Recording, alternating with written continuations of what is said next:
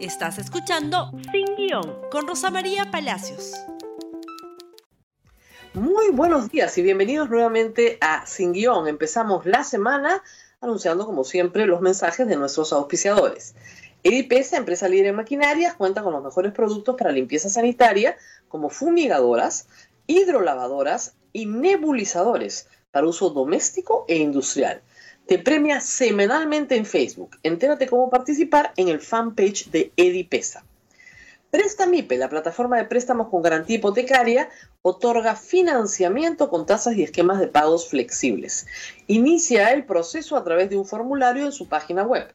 Su sistema te evaluará y sabrá si precalificas a un préstamo. Cambio seguro, casa de cambio digital registrada en la SBS. Cambia dólares y soles por internet de manera fácil y segura. Usa el código promocional sin guion y obtén un descuento en tu primera operación. Cambio seguro, fácil, económico y súper seguro. Muy bien, hoy día vamos a hablar de las metidas de pata del Congreso, que son muchas, pero centrándonos en un problema de carácter internacional. A estas alturas ustedes ya deben saber que cuatro embajadores, los embajadores de Canadá, Australia, Francia y Colombia, enviaron una carta al presidente del Congreso con copia a distintas autoridades, la Cancillería, el presidente de la República, etcétera, en las que estos cuatro jefes de misión diplomática, en coordinación con sus cancillerías, obviamente, mandan un mensaje muy potente. Le dicen al Congreso peruano que la norma que han aprobado para evitar que se cobre peaje está violando el artículo 62 de la Constitución, que es la garantía a la inversión en el Perú y la garantía de que los contratos en el Perú se respetan y no se violan con leyes posteriores. Esta garantía ha sido muy importante para construir un programa de 30 años de inversión extranjera en el Perú.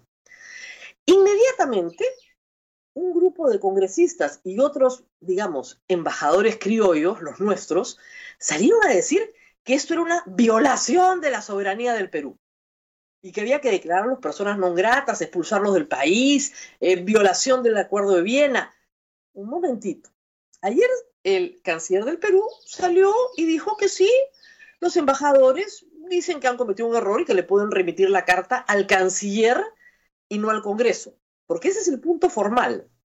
Según nuestros embajadores criollos, la correspondencia de los embajadores solo puede ser dirigida al canciller, a nadie más a nadie más. Cualquier otra misiva redactada y dirigida a otro funcionario del Estado sin el conducto de la Cancillería es una violación del Acuerdo de Viena. Muy bien.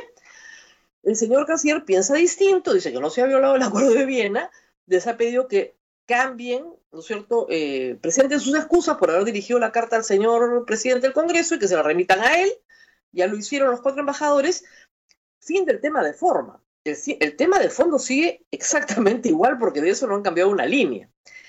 Pero si les preocupa el tema de forma, vamos al tema de forma. Porque a mí me preocupa que los embajadores criollos, los nuestros, salen a contarnos muy, muy dolidos y muy atravesados en su alma sobre un cuento sobre la violación de la soberanía nacional. Y remitámonos a la historia de Perú. Tratado de libre comercio con los Estados Unidos. Época de Alejandro Toledo y de Alan García. ¿Qué hizo la Cancillería peruana? ¿Qué hicieron los embajadores en Estados Unidos? ¿Solo hablaron con el Departamento de Estado? ¿Con nadie más? ¿Los equipos técnicos solo hablaron con los equipos técnicos? No, porque resulta que el Tratado de Libre Comercio se tiene que aprobar en el Congreso de los Estados Unidos, en dos cámaras. Y resulta que no solamente la presencia de los embajadores del Perú fue activa, en el Congreso de los Estados Unidos, pero activa, dirigiéndose directamente a los presidentes de comisiones, sino que se contrató una compañía de lobby, de lobby, para que se apruebe el Tratado de Libre Comercio con el Perú, que beneficia a quienes? Bueno, al Estado peruano, sí, efectivamente, indirectamente, más impuestos, más generación de riqueza, pero sobre todo a los intereses particulares de los exportadores peruanos. Nadie dijo en los Estados Unidos que se estaba violando la soberanía de los Estados Unidos o que nuestros embajadores criollos estaban violando alguna norma de la Convención de Viena. Otro ejemplo, más político si quieren. Guerra con el Ecuador. acuérdense ustedes, todo el conflicto del CENEPA, además de llevar la discusión a la mesa de los garantes, el Estado peruano solicitó a varias personalidades para nombrarlos embajadores plenipotenciarios que llevaron la posición peruana a una esfera política dentro de toda la región y del mundo, presentando la posición peruana a congresistas, a políticos, a presidentes y a quien quisieran escucharlo en el mundo entero. Nadie dijo, cuando se reunieron con gente del Congreso, que estaban violando, violando, ¿no es cierto?, este, la soberanía del Perú. Cuando el embajador de Venezuela ha ido varias veces al Congreso, el actual embajador de Venezuela, y ha sido recibido con todas las atenciones del caso, nadie ha exigido que esté presente el canciller. No hay ninguna violación del Tratado de Viena. Si los embajadores hubieran presentado una nota de protesta, ahí sí se tiene que seguir el conducto regular de la Cancillería, pero no han presentado una nota de protesta, han presentado una profunda preocupación, donde le dan un mensaje al Congreso, porque entienden perfectamente que el Ejecutivo no acompaña la posición del Congreso. El Ejecutivo observó la ley, la ley que le regala el peaje a los amigos camioneros de los congresistas y que nos va a llevar a una contienda internacional que vamos a perder de todas maneras, pero lo que es más grave, esa carta, esa carta le da un mensaje a las cancillerías de todo el planeta. Australia y Canadá y Francia están con nosotros en APEC, en uno de los tratados comerciales más importantes del mundo. Colombia en la Alianza del Pacífico y además es un país limítrofe. Estos países cercanos al Perú, que tienen lazos cercanos al Perú comerciales, le están diciendo al resto de cancillerías del mundo, este no es un país confiable. Este es un país que atrae inversión extranjera y luego la estafa. No le paga lo que invierte. Conclusión, no vengan a este país. Esa no es una injerencia en los asuntos del Perú.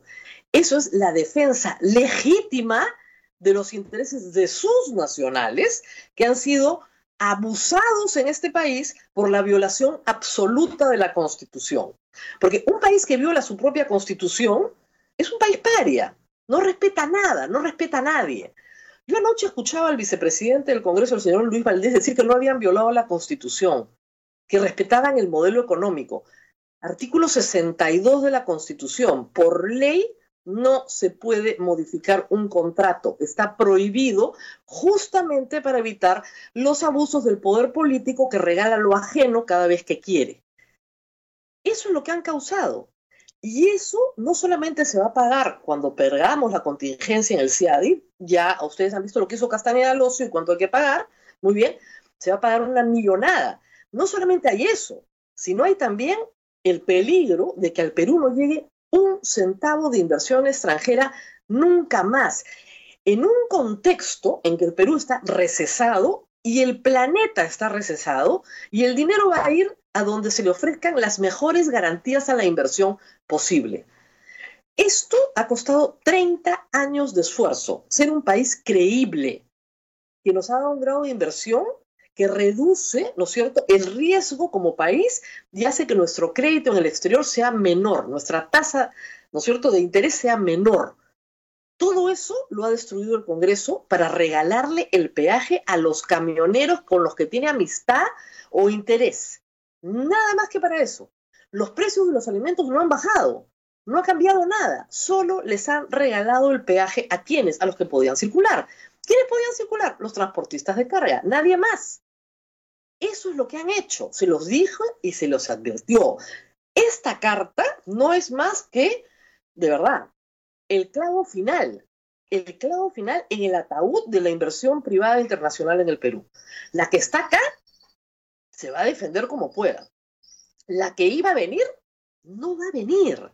No hay forma. Después de esa carta, no hay forma.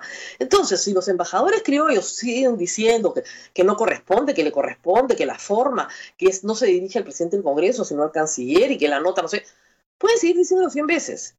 El tema acá es que el tema de fondo no ha sido alterado ni excusado por ninguno de los cuatro embajadores. Y como dijeron, si quiere le dirigimos la, carta a quien usted quiera, pero es el mismo contenido. Esto no ha cambiado. Y ese es el tema que importa. Y ese es el tema al cual el Perú no le está prestando atención. Y ese es el tema en el cual el Congreso nos está arruinando como país. Vamos a seguir examinando otras iniciativas parlamentarias, lo hemos hecho varias veces, pero acá tenemos una muestra clara de cómo, estando en un mundo globalizado, no podemos hacer como país lo que nos da la gana sin desconocer obligaciones. Frente a los peruanos, los políticos desconocen obligaciones todos los días, pero cuando lo haces en un contexto internacional te llevan a un tribunal. Y en ese tribunal tienes que pagar. Así estamos. Muy bien, nos tenemos que despedirnos sin antes, por supuesto, mencionar a los auspiciadores de este programa. Empezamos con Edipesa, empresa líder en maquinarias, cuenta con los mejores productos para limpieza sanitaria como fumigadores, hidrolavadoras, nebulizadores para uso doméstico e industrial. Te premia semanalmente en Facebook. Entérate cómo participar en el fanpage de Edipesa. Prestamipe, la plataforma de préstamos con garantía hipotecaria, otorga financiamiento con tasas y esquemas de pago flexibles. Inicia el proceso a través de un formulario en su página web. Su sistema te evaluará y sabrá si precalificas a un préstamo. Cambio Seguro, casa de cambio digital registrada en la SBS. Cambia dólares y soles por internet de manera fácil y segura. Usa el código promocional sin guion y obtén un descuento en tu primera operación. Cambio seguro, fácil, económico y súper seguro. Y nos despedimos con nuestros héroes. No son solo una cifra, son más de 16 peruanos enfermeros y tecnólogos que perdieron la vida en la batalla ante el coronavirus, pero dejan un legado importante en quienes lo conocieron. Así los recuerdan sus familiares y así la República les rinde un homenaje. Adelante. La hermana Melisa miembro de la Iglesia, a quien por la voluntad de Dios hoy goza de paz eterna y creemos que pronto volverá con el Señor en las nubes. Una mártir de la salud. Estás en la gloria de Dios. Cuida a tu familia desde arriba, Mari.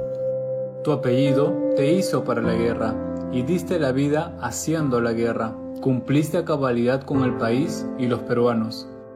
¿Cuántas charlas recibí de ella siendo maestra? Luchadora, aguerrida, enfermera dedicada siempre a su trabajo. Siempre tenía palabras de cariño, y a quien apodaban la gran maestra de la Amazonía peruana. La que cuando éramos internos y nos olvidábamos o nos faltaban hilos, nos pasaba por abajito de la mesa de operaciones, para que los médicos asistentes no se den cuenta y no nos llamen la atención.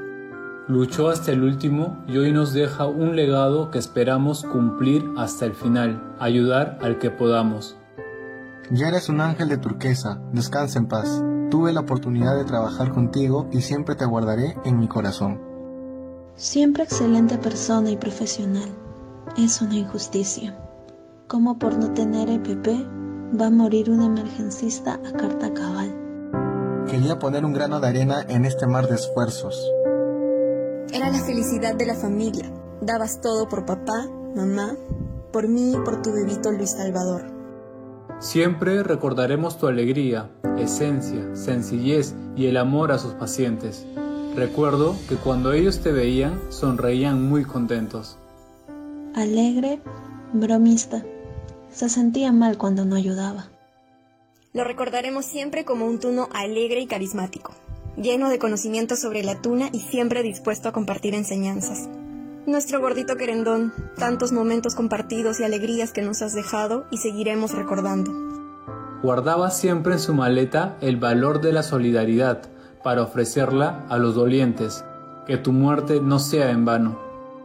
Siempre decía, en la misión del deber, era amiguero, alegre y el soporte para sus padres y su única hija.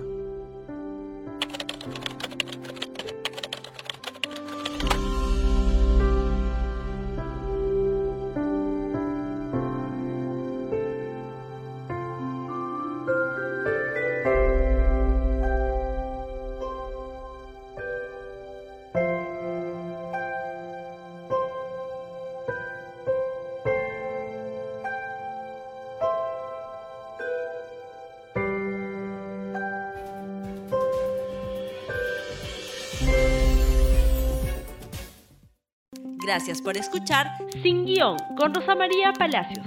Suscríbete para que disfrutes más contenidos.